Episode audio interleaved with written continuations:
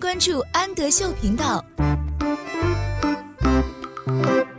Hello，小朋友们，欢迎收听安德秀，我是安仔妈妈，请在微信公众号搜索“安德秀频道”。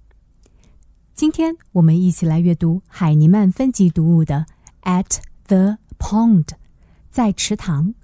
在池塘，我们都会看见一些什么小动物呢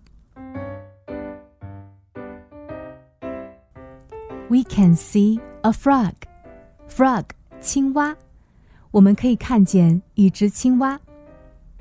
We can see a turtle. Turtle，乌龟。我们可以看见一只乌龟。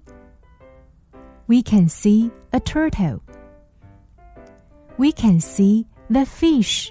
Fish，鱼。我们可以看见鱼。We can see the fish. We can see a fox.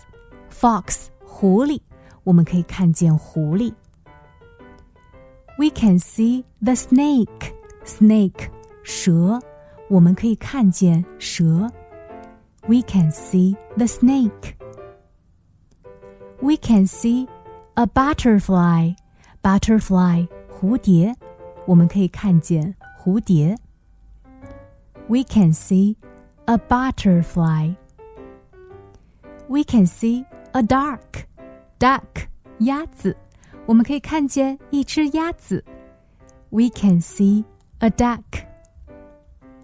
We can see the pond. Pond，池塘，我们可以看见小池塘。We can see the pond.